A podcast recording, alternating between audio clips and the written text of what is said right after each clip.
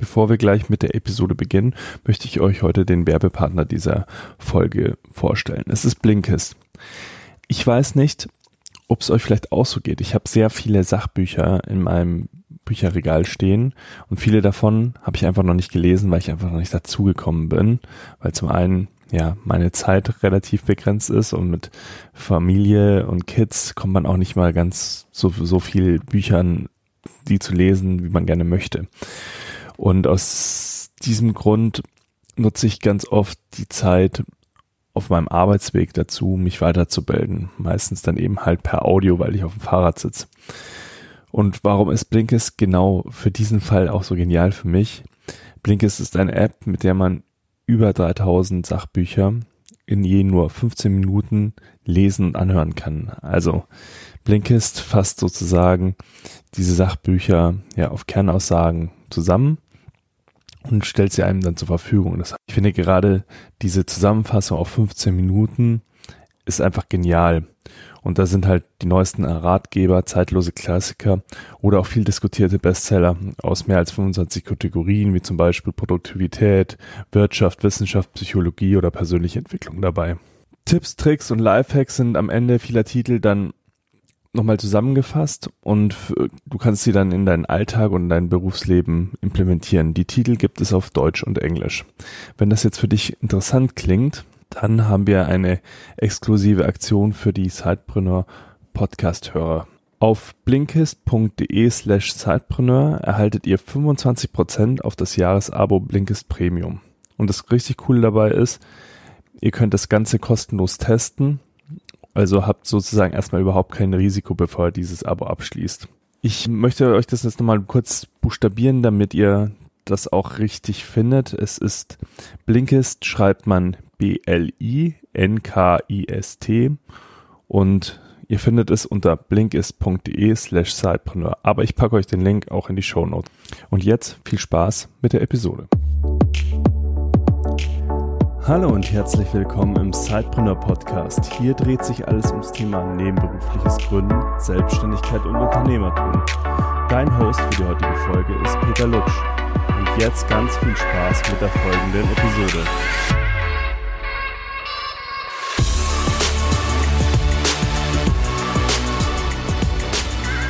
Ja, hallo liebe Sidepreneure. Willkommen zu einer neuen Folge. Wir haben heute einen spannenden Gast wieder für euch. Das ist Christian Must. Und äh, Christian ist extra aus Berlin hierher gekommen. Aber jetzt, Christian, herzlich willkommen und stell dich doch mal ganz kurz selber vor. Ja, hi. Ja, schön, dass ich hier sein kann. Ähm, wie gesagt, Christian bin ich, bin 34 Jahre alt, bin in Berlin ansässig, ähm, wohne und arbeite dort, aber eben auch in München. Ähm, bin seit mehreren Jahren, jetzt seit knapp fünf Jahren als PR-Berater tätig, komme aus der Kommunikation ähm, grundsätzlich habe ähm, jetzt mit einem ehemaligen Studienkollegen zusammen ein Unternehmen gegründet, WebMac, und ähm, bin deshalb auch viel in München hier unterwegs und äh, heute hier bei dir. Okay, dann lass uns doch gleich bei WebMac mal einsteigen, weil das ist ja sozusagen aktuell, ja, das ist ganz schwierig zu sagen. Ist das dein Side-Business oder ist deine Beratertätigkeit dein Side-Business? Aber gehen wir einfach mal äh, näher auf WebMac ein. Das hast du ja mit äh, David Maus gegründet und ja, wie kam es denn zu der Idee und was verbirgt sich hinter WebMac? Ja, also äh, grundsätzlich erstmal WebMac ist natürlich meine hauptsächliche Beschäftigung. Das ist ähm, quasi das, ähm, seit jetzt wir das zusammen gegründet haben, ähm, meine Leidenschaft und das, was ich auch wirklich vorantreiben will. Ähm, insofern das wahrscheinlich der größere Part in meinem Side-Business. Also WebMac grundsätzlich erstmal gesagt ist ein ähm, ist eine Corporate Publishing ähm, Plattform, eine Publishing Plattform ähm, für Unternehmen, die damit digitale Magazine erstellen können. Also nicht nur digitale Magazine, sondern im Gesamten eigentlich ähm, Unternehmenspublikationen vom Kundenmagazin über Broschüren, über White Paper etc. Also alles, was an Sales- und Marketingmaterialien in Marketingabteilungen vor allem dann auch hergestellt wird äh, im Digitalen. Und das funktioniert über einen Editor, den hat mein Kollege David ähm, programmiert, entwickelt seit ähm, jetzt ja vor zwei drei Jahren ging das los, ähm, dass er daran ähm, ja gestartet hat, ähm, das Ganze entwickelt hat und wir uns jetzt ähm, dann aber zusammengetan haben und gesagt haben, okay, das Ganze ist soweit, das Ganze ist reif für den Markt, wir haben auch erste Kunden und wir tun uns da jetzt zusammen und äh, starten das Ganze. Und das Ganze ist vielleicht auch noch da zum Hintergrund zu erklären, dass ähm, wir zusammen studiert haben, vor zehn Jahren schon, also sind wow. ehemalige Studienkollegen, ist schon, ist schon einiges her und ähm, haben beide also uns in der, in der Kommunikation schon seit damals bewegt und der David eher auf der technisch, also Entwicklerseite hat das Ganze verfolgt. Ich eher auf der inhaltlichen Seite, bin dann deshalb auch in, also später in den Journalismus gegangen, habe viel geschrieben, habe getextet, ähm, bin später dann in die PR gegangen als PR-Berater, war aber auch immer diesem Thema Kommunikation eben treu von der inhaltlichen Seite und David genauso dann aber auf der, auf der technischen Seite, äh, so dass wir auch immer den Kontakt hatten und immer irgendwie gewusst haben, was macht der andere. Ähm, ich habe den David auch da in den letzten Jahren dann auch immer von der Marketingseite, also der kommunikativen Seite, dann auch unterstützt in seinem Vorhaben.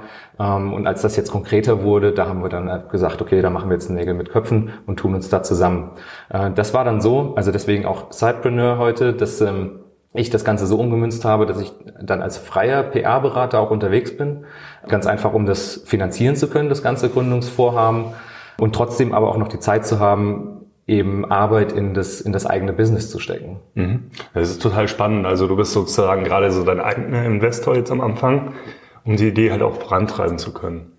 Der eigene? Der eigene Investor. Ja, ganz genau. Also ähm, das, das ist das, das Spannende daran. Also wir finanzieren uns quasi selbst. Es ist nicht mhm. so, dass wir jetzt irgendwie einen großen Investor an Bord haben, sondern wir haben eben erste Umsätze, die aber bei weitem nicht dazu reichen, ein komplettes Unternehmen mit zwei Mann ähm, komplett zu stemmen, zu finanzieren.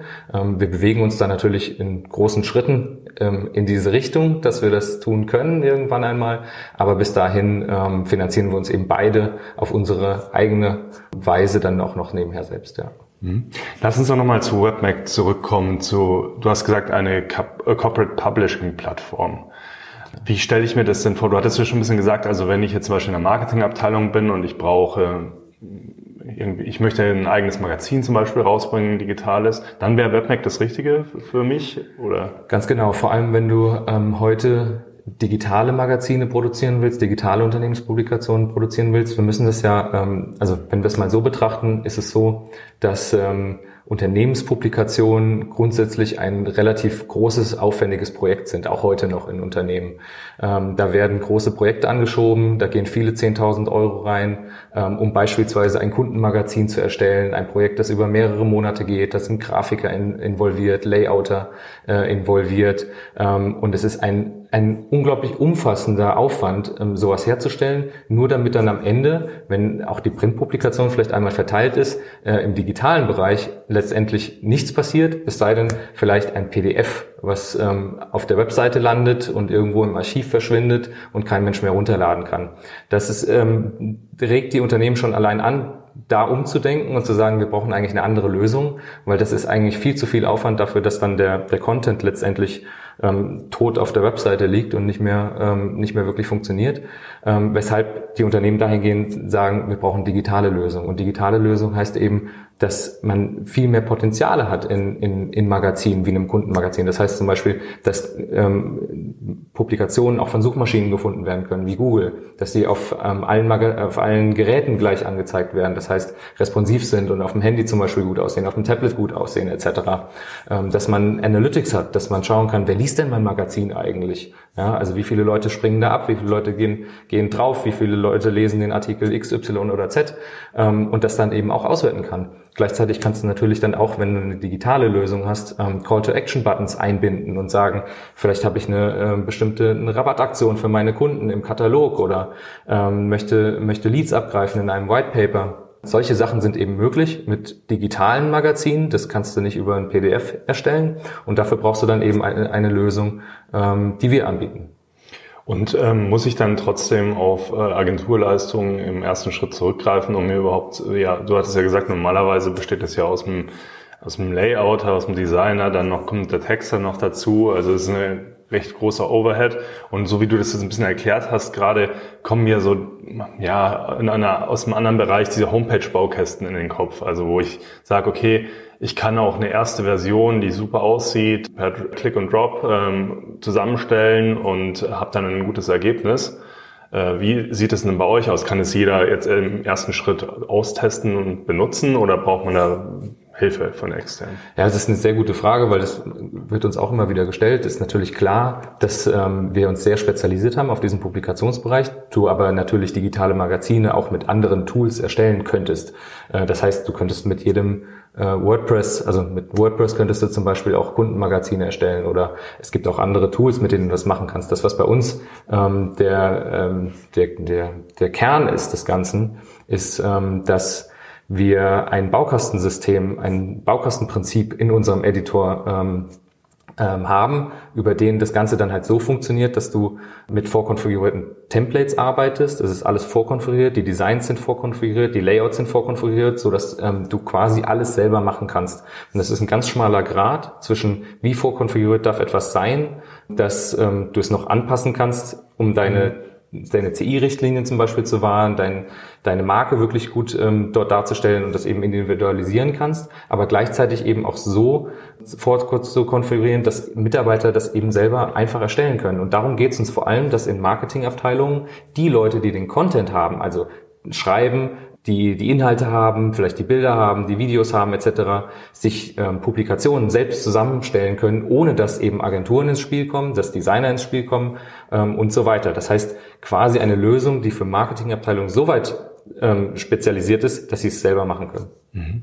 Jetzt hast du ja gerade die CI noch in, äh, ja, ins Spiel gebracht. Ich, ich weiß es ja selber aus meiner Beratertätigkeit, dass es oftmals gar nicht so einfach ist, da immer konform zu gehen und dass die auch oftmals sehr ja, komplex ist. Wenn, wenn das jetzt ein komplexerer Case ist, könnt ihr den trotzdem abbilden oder ist es dann ähm, wirklich eher für die kleineren Unternehmen, die erstmal nur starten wollen und auch ein super Ergebnis rausbringen wollen? Nein, absolut gar nicht. Das ist so, ähm, gebe ich dir auch vollkommen recht, das ist natürlich ähm, alles anpassbar. Ja, Wir sind ja, ähm, also eine Vorkonfigurierung und eine Zuschneidung auf bestimmte, ich sag mal, auf bestimmte ja, auf bestimmte Templates, wie sie dann letztendlich aussehen sollen, ist immer eine Sache, die wir vorgeben, die aber nicht sein muss, sondern wir schneiden das ja genau so weit zu, dass eben Marketing-Mitarbeiter selber noch bestimmen können, wie das Ganze aussehen soll, mhm. ja, aber nicht ähm, eben nichts kaputt machen können oder also nichts, ja, sie können nichts kaputt machen. Du kannst aber alles anpassen. Das heißt, du kannst natürlich sagen,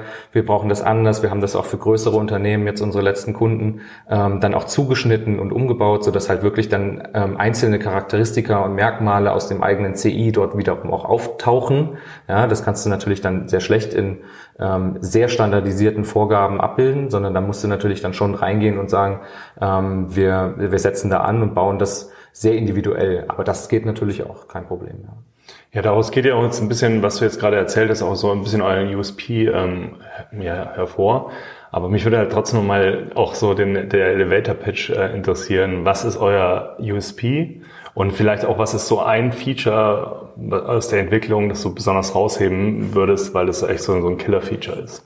Ja, also USP ist ganz klar das, was ich auch gesagt hatte, ähm, die, die Zuschneidung auf die Einfachheit und die Vorkonfigurierung der, der Templates, äh, so dass du ein Baukastensystem hast, das halt wirklich von jedem einfach zu bedienen ist. Und das hebt uns eben auch ab von jedem anderen äh, System, wie zum Beispiel ein WordPress oder andere Tools, die auch Unternehmenspublikationen erstellen können, die dann aber quasi in, ähm, innen drin aussehen wie ein InDesign quasi, so dass du halt immer jemanden brauchst, der halt die notwendigen Fähigkeiten mitbringt, das Ganze auch zu bedienen und dann auch wieder Layout-Skills brauchst.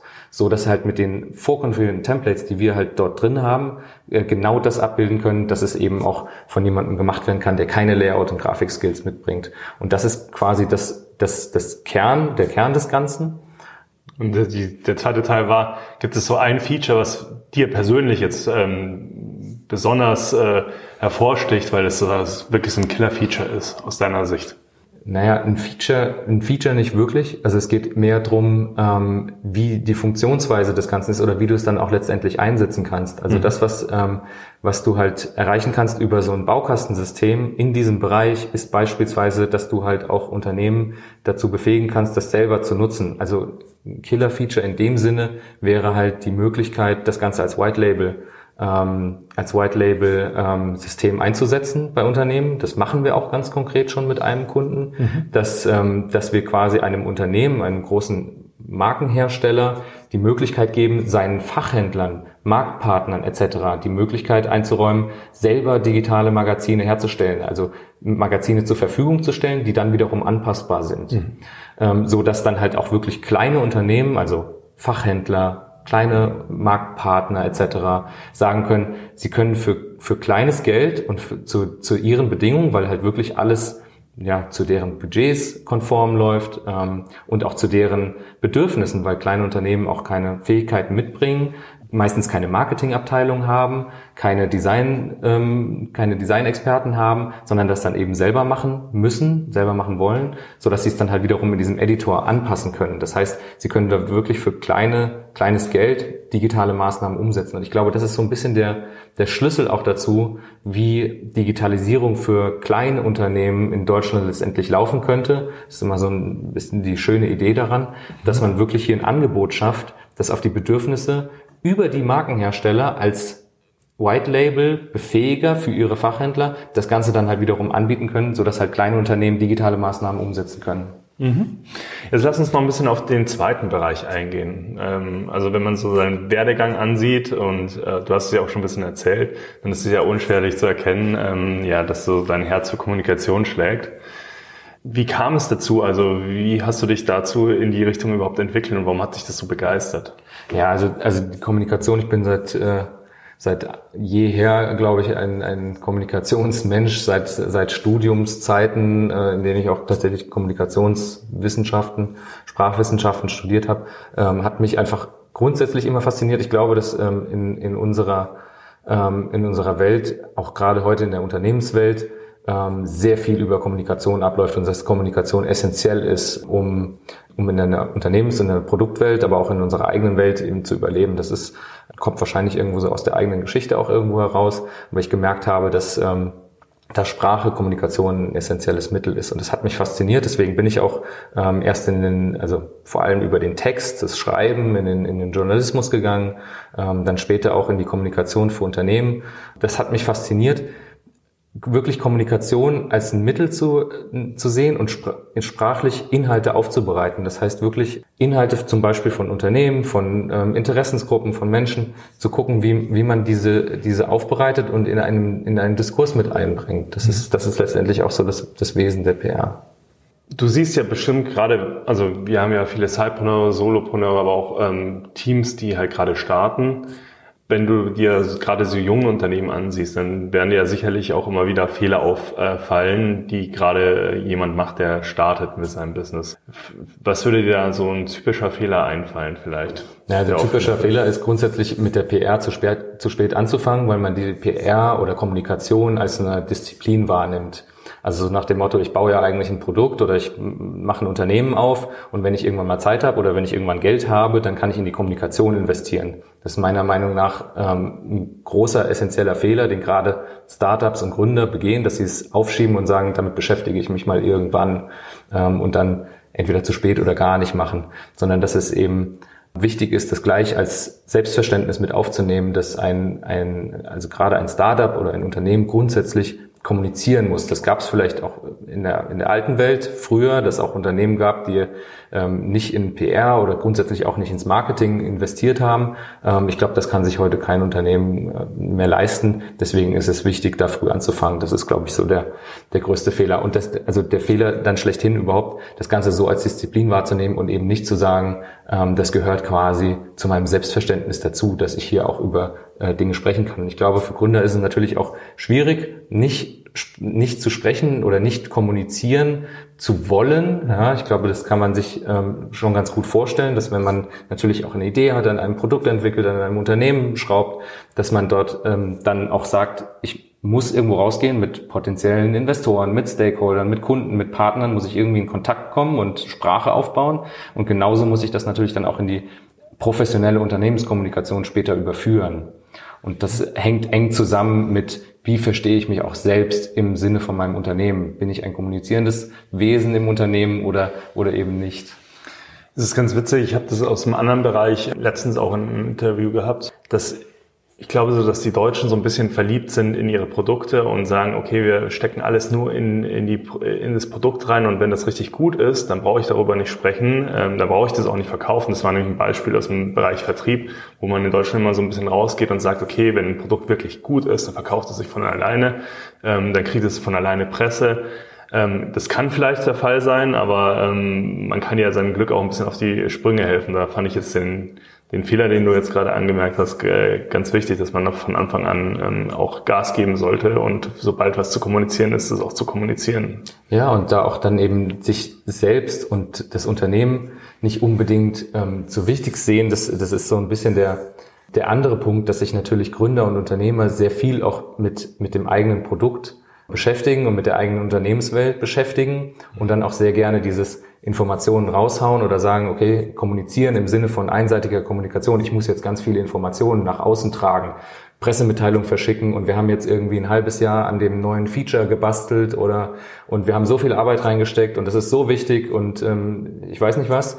Ähm, dann eben auch drauf zu schauen, was macht denn mein Gegenüber, also in einem Kommunikations, mein Kommunikationsgegenpart quasi, das heißt die Öffentlichkeit oder die Stakeholder, was interessiert die denn eigentlich? Also nicht zu sehr auf sich selbst zu achten, und zu, sich nur in seinem eigenen Kontext zu bewegen, sondern eben auch die Perspektive wechseln zu können und zu schauen, ähm, was interessiert denn eigentlich ähm, meine Leute, was interessiert denn meine Zielgruppen, meine, meine Stakeholder, meine ähm, mhm. Investoren etc. Und dann zu gucken, dass man eine Kommunikation aufbaut, die nicht heißt, ich versorge euch mit Informationen oder ich spreche über das, was ich gemacht habe, sondern wirklich in eine, in eine Konversation einzutreten mit, ähm, mit Kunden etc., äh, so dass ein, ein Dialog zustande kommt. Und ich glaube, wenn man dieses Prinzip verstanden hat, dann weiß man auch, was äh, Kommunikation als Selbstverständnis oder als Teil der eigenen DNA bedeutet und dass es weniger eine, eine Disziplin ist, die ich mir jetzt dazu buche, mhm. dazu kaufe oder irgendwann sage, so jetzt machen wir aber Kommunikation. Wenn du jetzt gerade an so einen an einen Gründer, der gerade startet, noch so ein Hack mitgeben könntest auf den Weg? Also zu sagen, okay, ähm, hier kannst du mal mit starten, ähm, damit hast du schon mal einen ersten Erfolg. Äh, was würde dir da so in den Kopf kommen? Ja, also das, was ich gerade meinte, halt, glaube ich, ein wichtiger Punkt, dieses ähm, ein Selbstverständnis dafür schaffen, dass man eben als Gründer ein kommunizierender, eine kommunizierende Person ist, die in einem Dialog stattfindet und dann darauf zu schauen, okay, was sind denn eigentlich die meine meine Botschaften ja und mein was was was mich ausmacht ich glaube wirklich sehr stark darauf zu schauen dass man einmal für sich so eine Identität findet ist für eine Gründung Unternehmen ja sowieso mhm. relativ stark ähm, aber dann eben nicht zu so sehr darauf zu schauen was sind denn die Eckdaten und die Rahmendaten sondern wirklich der Kern des Ganzen also ähm, eher emotional gesehen, ähm, was macht mich aus, wer bin ich, etc., auch als Unternehmen und dann damit frühzeitig einzutreten in einen Dialog, sei es also Kommunikation ist ja vielfältig. PR ist natürlich eine ganz spezielle Herangehensweise dann auch, aber über, sei es über Social Media, auf ähm, Veranstaltungen etc., um das dann von der eigenen Perspektive, Perspektive aus zu wissen, wen man verkörpert, beziehungsweise wer man ist und dann aber sich auch darauf einlassen zu können, mit wem spreche ich denn eigentlich, um dann einen Dialog herzustellen. Und das ist, glaube ich, essentiell, also wenn man, wenn man gründet, das mitzunehmen oder mitzubringen auch, ähm, beziehungsweise auch anzulernen, äh, sich nicht zu verstecken. Ja, das glaube ich, ist für die meisten Gründer nichts Neues, aber dann auch wirklich zu gucken, wie geht man damit raus und wie kann ich in einen Dialog eintreten, der halt wirklich auch die andere Seite betrifft, also dieser Perspektivwechsel. Und dann kann ich anfangen, das aufzubauen, also in Social Media, in ähm, Veranstaltungen etc. Da wirst du mir wahrscheinlich zustimmen, du bist da ja auch Profi, dass mhm. wenn du dich in, gerade in Social Media ähm, befindest und dort kommunizierst, das halt weit weg ist von ich versorge jemanden mit Informationen, sondern dahin gehen muss, dass wir sagen, wir treten hier in einen Dialog und sprechen miteinander. Und wenn ich dieses Prinzip verankere, schon frühzeitig als Gründer, dann kann ich auch rausgehen und sagen, ich weiß, wie ich PR mache, ich weiß, wie ich Marketing mache, etc., nämlich dann eben auch ins Content Marketing einzusteigen und dort mich auf eine auf eine Augenhöhe zu stellen mit, ähm, mit Konsumenten, die mhm. heute ganz anders wahrnehmen, nämlich nicht einfach nur Informationen aufsaugen und entgegennehmen, sondern mit dir auf Augenhöhe über bestimmte Dinge kommunizieren wollen, zum Beispiel über dein Produkt oder über dein Unternehmen. Und da geht es nicht so sehr darum, was hast du zu sagen, sondern wie spreche ich mit mit. Was ja auch nicht in jedem Fall einfach ist, sich auf diese Augenhöhe zu begeben, äh, gerade wenn man aus einer anderen Tradition heraus vielleicht kommt. Aber es, Absolut. ich glaube, da kann ich dir schon zustimmen, dass das so ein bisschen ist mit durch den, das Aufkommen von Social Media wurde ja auch irgendwie so die Nachfrage der, oder das, die Beziehung zwischen Produzent und Konsument ein bisschen demokratisiert und man kann sich halt dem auch nicht entziehen, weil selbst wenn man nicht kommuniziert, wird über einen kommuniziert. Deswegen sollte man da, glaube ich, schon die Chance nutzen, das irgendwie auch zu beeinflussen in seine Richtung. Absolut. Und man muss sich eigentlich, also muss sich ja jedes Unternehmen dann auch fragen, wenn ich mir meine Kunden mal anschaue, an die ich dann auch letztendlich ran will, also meine Zielgruppen, wer, wer sind das denn eigentlich? Also das ist genau das, was du sagst. Das Konsumenten sind heute keine Konsumenten mehr, die einfach nur, ähm, naja, nach einer Werbebotschaft irgendwie äh, dann halt konsumieren, sondern eben zu, äh, also halt dieses Prosumenten werden, ne? dass sie halt sagen, ähm, ich informiere mich vorher über mein Produkt, ich finde online statt, ich bewerte Dinge auf, sei es auf Amazon, auf ähm, irgendwelchen Fotoplattformen etc., ähm, wo du halt wirklich ähm, über Dinge sprichst, die verstehen sich halt komplett, also anders, als das vielleicht früher der Fall war, so dass diese Kommunikation gar nicht mehr ähm, aufrechtzuerhalten ist von Unternehmensseite aus, weil, weil sich dein Kundenverhalten grundsätzlich geändert hat. Das heißt, du kommst gar nicht umhin zu sagen, ähm, ich muss mich hier auf eine Augenhöhe stellen und dann nicht von einer Seite aus berichten, sondern in den Dialog treten. Jetzt hast du ja schon gesagt, dass äh, die Kommunikation ganz vielfältig ist und egal, ob ich jetzt PR mache, ob ich so in Social Media aktiv bin, dann kann ich das ja aus, als Unternehmen machen. Aber was man ja immer häufiger sieht, jetzt auch zunehmend in Deutschland, ist, dass die Gründer auch selber in den Vordergrund treten. Also wenn man jetzt nach USA schaut, dann hat man ganz klar irgendwie so einen Elon Musk, der halt selber eine Marke ist und quasi Aktienkurse beeinflussen kann durch seine Reichweite. Oder auch vielleicht, äh, je nachdem, man sieht, ein Negativbeispiel mit Donald Trump hat, ähm, der mehr Reichweite hat als manche Fernsehsender. Und hierzulande sind auch die ersten Gründer, die so äh, nach vorne treten und ihrem Unternehmen auch ein Gesicht geben. Wie siehst du das? Ist das in jedem Fall empfehlenswert oder ähm, ist es ein Trend? Wie würdest du das einschätzen? Ist es sinnvoll, wenn ich jetzt starte, dass ich dann auch als äh, Personenmarke auftrete? Ja, also grundsätzlich geht das natürlich stark einher mit dem, was wir gerade oder worüber wir gerade gesprochen haben, nämlich dass sich die Rollen hier verändern. Ähm, weshalb ich auch ähm, gesagt habe, dass Kommunikation so essentiell wird in dem in dem ganzen Geschäfts ähm, in der in der Geschäftstätigkeit. Und ich glaube, ähm, also selbst fest daran, dass das, dass das ein, ein wichtigerer Part noch wird, ähm, mache ich auch selber in der Beratung, dass ich schaue, wie kriegt man Gründer dahin, in, in der Kommunikation stattzufinden, wirklich nach außen hin aufzutreten und auch das Unternehmen zu repräsentieren, weil es fängt immer an der Spitze an. Nur so kannst du das dann halt auch ähm, ordentlich weiterleiten, dass dann auch Mitarbeiter richtig kommunizieren und das als Selbstverständnis verstehen und nicht eben im Sinne einer Social-Media-Strategie bestimmte äh, Posts abgesetzt werden oder bestimmte ähm, PR-Maßnahmen äh, getroffen werden, sondern dass wirklich ein, eine lebende Kommunikation stattfindet. Und das geht natürlich dann von, ähm, von ganz oben muss das vorgelebt werden, sonst kann es nach unten oder beziehungsweise über das ganze Unternehmen hinweg nicht, nicht funktionieren. Ich bin trotzdem immer auch vorsichtig, was das angeht, was, ähm, was die eigenen Bedürfnisse und Vorlieben angeht, weil nicht jeder ist äh, per se dazu gemacht, zu sagen, ich spiele jetzt hier die Rampensau und gehe dann halt irgendwie für mein Unternehmen irgendwie auf jede Veranstaltung, stelle mich überall hin und mache hier den großen äh, Trommler. Ich glaube, dass das auch überhaupt nicht sein muss. Jeder hat natürlich so seine eigene Art und Weise. Ähm, das, was ich meinte mit Verstecken, ist, glaube ich, nie gut oder sich zurückzuziehen auf ähm, rein eine interne Geschichte. Ich konzentriere mich auf mein Produkt und ähm, alles andere kann dann vielleicht die Marketingabteilung machen, sondern dass das auch gelebt werden muss und verankert werden muss. Und da gibt's verschiedene Wege. Nicht jeder muss dann als Rampensau irgendwie dann nach, nach draußen gehen, sondern du kannst auch bestimmte Wege finden, wie du dich halt ja selber nach außen darstellst und das Ganze, das Ganze vorlebst. Also das funktioniert auch, ja. Mhm. Ja, vielleicht gibt's auch noch verschiedene Medien. Ähm, wenn ich jetzt gerade nicht mich da ja so bereit fühle, auf eine Bühne zu gehen. Vielleicht bin ich aber super im, im Twittern oder habe da eine große Reichweite, mit der ich nach außen kommunizieren kann. Oder ähnliches. Also ich mache einen Podcast, weil ich ein Radiogesicht habe, so wie ich. Nein, Spaß. Äh, also ich glaube, da gibt es ja verschiedene Aspekte, die man dann in so einer Personenmarke vielleicht auch wiederfinden kann und dann ist man findet Absolut. man vielleicht auch auf nur ein paar Kanälen statt und auf anderen nicht.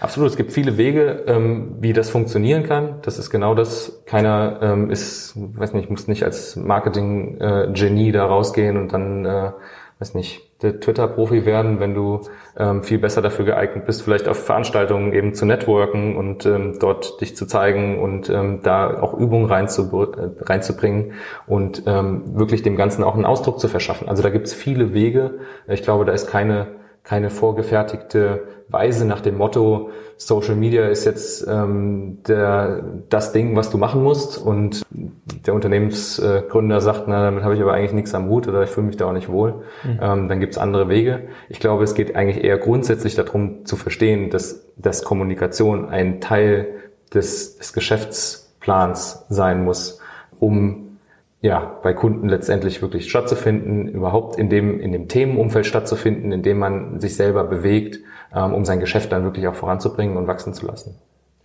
Ich habe letztens auch einen ganz spannenden Satz dazu gehört, dass Menschen von Menschen kaufen wollen und nicht unbedingt mehr von Marken. Also das ist deswegen kam ich auch irgendwie auf die Idee zu sagen, hey, vielleicht kann es am Anfang unterstützen. Sicherlich hat es auch irgendwie ein bisschen damit zu tun, äh, wenn wir so Trends sehen wie die letzten Jahre mit dem Influencer-Marketing, wo große Personenmarken aufgebaut wurden und wo dann ganz viele Leute den Empfehlungen auch folgen glaube ich, dass wir da sogar in Deutschland generell auch, was jetzt nicht nur was Gründer angeht, sondern auch was CEOs angeht äh, von größeren Konzernen, dass wir da noch ganz großen Nachholbedarf eigentlich haben in Deutschland, dass sie nach außen auftreten und, und so auch eigene Kanäle schaffen, abseits von der klassischen Pressearbeit vielleicht auch. Glaube ich auch. Also das, ich glaube vor allem, dass dieses Influencer-Beispiel ist ein ganz gutes. Also wo es halt Nachholbedarf gibt, ist ja Influencer ist ein ist ein, ist ein Begriff, der sich natürlich auch auf die Unternehmen ausweiten lässt. Also irgendwie zum Beispiel Corporate Influencer, die du ja auch hast, oder was genau dieses Beispiel wahrscheinlich wäre, dass es da noch Nachholbedarf gibt, gerade bei, bei deutschen Unternehmen. Warum? Es ist eigentlich auch genau dasselbe wieder. Was ist denn eigentlich ein Influencer? Ist jemand, der sich halt mit einem bestimmten Produkt oder einem bestimmten Unternehmen auseinandersetzt. Und zwar auf der inhaltlichen Ebene im Rahmen oder im Kontext einer bestimmten Zielgruppe, aus der er selbst stammt. Hm. Das heißt, er redet über ein Produkt, das er, das er selbst konsumiert, mit Leuten, die das eben auch interessant finden. Und zwar komplett auf Augenhöhe. Und das hat dann nichts mehr mit ähm, einem werblichen Charakter zu tun, sondern es ist reine, reine Kommunikation, eine reine Diskussion. Und wenn ähm, ein Unternehmen sagt, ich möchte in dieser Diskussion, wo über dieses Produkt oder dieses Themenumfeld, in diesem Themenumfeld sich bewegt wird, auch gesprochen wird, muss ich mich über Content bewegen. Und zwar über Inhalte, die ähm, ja, thematisch einfach passen, die nicht werbliche Botschaften beinhalten, sondern wirklich einen Mehrwert haben und dort mich dann halt bewegen. Und das funktioniert natürlich über Menschen und das funktioniert dann eben auch über zum Beispiel die Gründer, die CEOs, ähm, die, die C-Level. Ähm, Leiter etc., die sich dort in dieser Diskussion bewegen. Das müssen sie natürlich als Mensch machen. Und je mehr sie das machen, desto mehr bauen sie natürlich ihre eigene Personenmarke auf, was natürlich fantastisch ist für sie selbst, aber eben auch für Unternehmen und Produkt. Wenn du jetzt so ein bisschen zurückblickst auf deine Gründungserfahrung, da gab es sicherlich doch einige Herausforderungen. Was würdest du oh, jetzt ja. so in den letzten Jahren sagen, was war da so deine größte Herausforderung? Boah, also ähm, ich glaube, also dass es da grundsätzlich einige gab und ich stehe auch noch vor einigen. Ich glaube, so der, der größte Punkt, da überhaupt hinzukommen in die Richtung Gründung, ist die, ist die Aufgabe von, von Sicherheiten. Also wirklich ähm, zu sagen, man lässt sich ein auf ein Risiko und guckt, dass man, dass man was Neues macht, von dem man nicht weiß, ähm, wohin es führt, wohin, wo es wirklich enden wird, ähm, dass es da keine Sicherheiten gibt. Ich komme auch aus einem, ähm, aus einem Angestelltenverhältnis raus ähm, und habe dann gegründet und gleichzeitig auch, was ich vorhin sagte, als Freelancer eben auch selbstständig gemacht und dort als freier Berater dann eben noch unterwegs bin. Das, was dazu geführt hat, dass mein Arbeitsleben heute sehr zerfasert ist und das war ein Hindernis, also mit dem ich mich schon relativ lange auseinandersetzen musste, dass ich mich jetzt in ein zerfasertes Arbeitsleben begebe mit vielen Enden, die halt irgendwie ineinander greifen müssen, sollten, um mein, ähm, mein Arbeitsleben fortführen zu können und dabei eben auch dann keine ja keine regelmäßig oder weniger Regelmäßigkeiten drin zu haben, weniger Sicherheiten drin zu haben, ähm, etc. Das war das war schon ein großer Punkt, über den ich heute auch froh bin, dass ich, ähm, dass ich das so habe. Ähm, allerdings war es auch schon also eine große Auseinandersetzung mit dem Ganzen, also so, dass ich dann auch sagen musste, äh, man muss sich dann auch dafür entscheiden, zu sagen, ähm, ich will das jetzt so und ich mache das jetzt so. Mhm. Also die sozusagen der Sprung ins kalte Wasser. Aber vielleicht ist es Ganz ja auch genau. Also gerade die ähm, aus der, wenn du aus der aus dem Angestelltenverhältnis kommst, das kennen vielleicht auch viele deiner deiner Hörer, die ja Zeitpreneure sind. Wenn du halt aus dem Angestellten oder aus dem reinen Angestelltenverhältnis kommst, hast du plötzlich eine ganz andere ähm, Dynamik, wenn du halt mehrere ähm, oder dein eigenes Arbeitsleben eben aus mehreren Dingen zusammenbaust. Mhm. Ne? Das ist eine, eine, ganz andere Dynamik, eine ganz andere Verantwortung letztendlich auch für dich, ähm, weil du sie eben komplett selbst übernimmst, ähm, als wenn du in einem sehr ja, geradlinigen Arbeitsverhältnis dich befindest. Ja, zum einen die Verantwortung, ein wichtiger Punkt, aber ich denke auch so irgendwie das Zeitmanagement, weil du bist ja jetzt für dein Zeitmanagement im Endeffekt auch komplett eigenverantwortlich wo dir vielleicht im Angestelltenverhältnis schon viele Strukturen auch vorgeben, was du an einem Tag zu erledigen hast. Äh, gibt es da so einen Tipp äh, für unsere Zuhörer oder ein Tool, was dir da deine Arbeit ähm, zeitlich auch äh, besser, ja, leichter von der Hand gehen lässt, dass du das besser koordiniert bekommst? Dass man es zeitlich besser koordiniert bekommt? Ja, einfach ein Tipp oder ein Tool vielleicht, was dir einfällt zu dem Thema. Ja, also ähm, Grundsätzlich, wir, wir arbeiten relativ viel mit Trello, ähm, um uns da halt wirklich zu strukturieren, gerade auch in der Zusammenarbeit ähm, zu zweit. Das kann ich nur empfehlen, also funktioniert hervorragend. Ähm, zeitlich gesehen ist es so, dass sich gar nicht so viel verändert hat. Also ich sag mal, ich habe auch im, ähm, im Angestelltenverhältnis jetzt nicht den klassischen ähm, 9 to 5 gemacht, sondern vielleicht dann eher noch ein paar Stunden ähm, darüber hinaus, so dass man halt auch immer schauen muss. Gerade ich habe als PR-Berater auch viel in, in Agenturen gearbeitet, wo es natürlich sehr auf Zeitmanagement ankommt, gerade wenn du mit verschiedenen Kunden arbeitest. Mhm. Da ähm, kam natürlich schon so einiges her von der von der Strukturierung, so dass man, dass du weißt, wie wie man das Ganze strukturiert.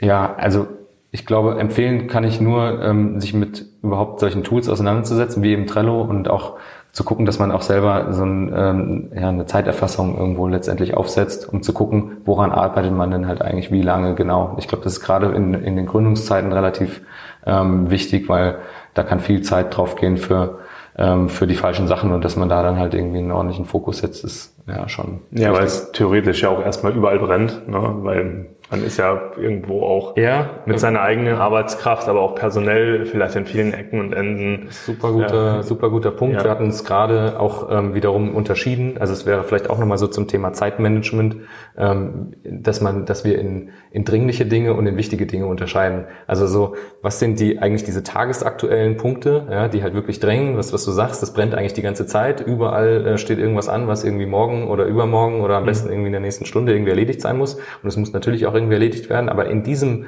ähm, Kontext sich darauf noch ähm, besinnen zu können, dass man auch ein paar Dinge äh, zu erledigen hat, die wichtig sind. Ja? Das heißt, ähm, die strategischen Entscheidungen, ähm, wirklich mal die Kampagnen auszuarbeiten ähm, und solche Dinge, äh, wirklich übergreifend sich hinzusetzen und dafür Zeit zu nehmen, ist halt wirklich elementar.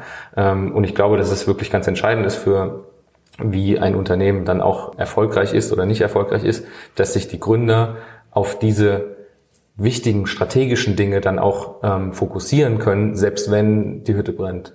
Das ist ein sehr guter Tipp. Wenn, also, wenn sich unsere Interviews gegen Ende nähern, dann ja. stelle ich öfters mal eine Frage und die geht in Richtung Ressourcen. Also Ressourcen im Sinne von Weiterbildung, persönliche Weiterentwicklung. Mhm. Gibt es da zum Beispiel ein Buch oder ein Video oder eine Audioquelle, die du sagst, okay, die hat mich selber in der Vergangenheit sehr viel weitergebracht und das würde ich unbedingt äh, den Zahlbrennern da draußen empfehlen? Ja, also persönliche Weiterentwicklung würde ich sowieso schon mal empfehlen, kann ich direkt unterschreiben. Habe ich jetzt auch seit, also seit zwei, drei Jahren beschäftige ich mich damit relativ viel. Ich glaube, da gibt es auch ein, Unmengen an, an, an Büchern und äh, die und, und Tools und Audiobooks, die da, die da wirklich wertvoll sind. Wenn ich jetzt so ähm, mich auf eins ähm, beschränken sollte, damit hat eigentlich bei mir das auch angefangen. Das war das Buch, ich weiß die, das waren zwei Autoren, weiß ich nicht mehr genau, wie die hießen. Aber das Buch hieß ähm, Hört auf zu arbeiten. Hört aufzuarbeiten. Ja, die äh, Autoren, die können wir ja nachher noch recherchieren und dann packen wir es in die Show Notes mit rein. Ja, super. Ähm, ja, also hört auf arbeiten. Das hat damals, also ich hatte auch den, den Titel, der relativ ähm, provokant klingt, ähm, der wirklich auch eigentlich fast das Gegenteil sagt von dem, was man im ersten Moment vielleicht verstehen möchte.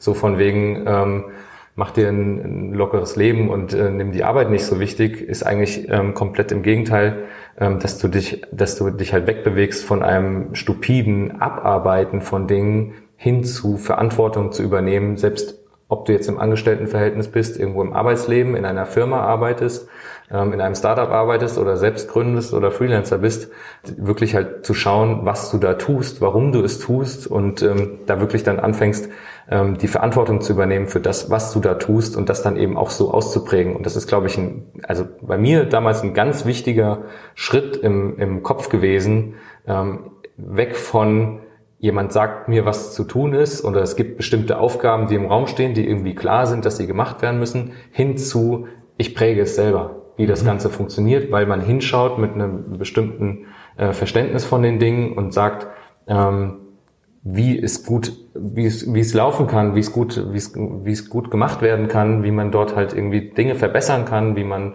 ähm, ja schaut, dass es funktioniert und nicht eben Arbeit um der Arbeit willen dann mhm. ist. Also ja, sicherlich, äh, sicherlich äh, oftmals ein Problem, auch in gerade in den größeren Organisationen. Ähm, und das Buch wurde tatsächlich auch noch nie genannt. Weder bei Juliane noch bei mir im Interview. Deswegen nochmal spannend, auch mal ein komplett neues ja. Buch äh, als Input zu haben. Unbedingt lesen.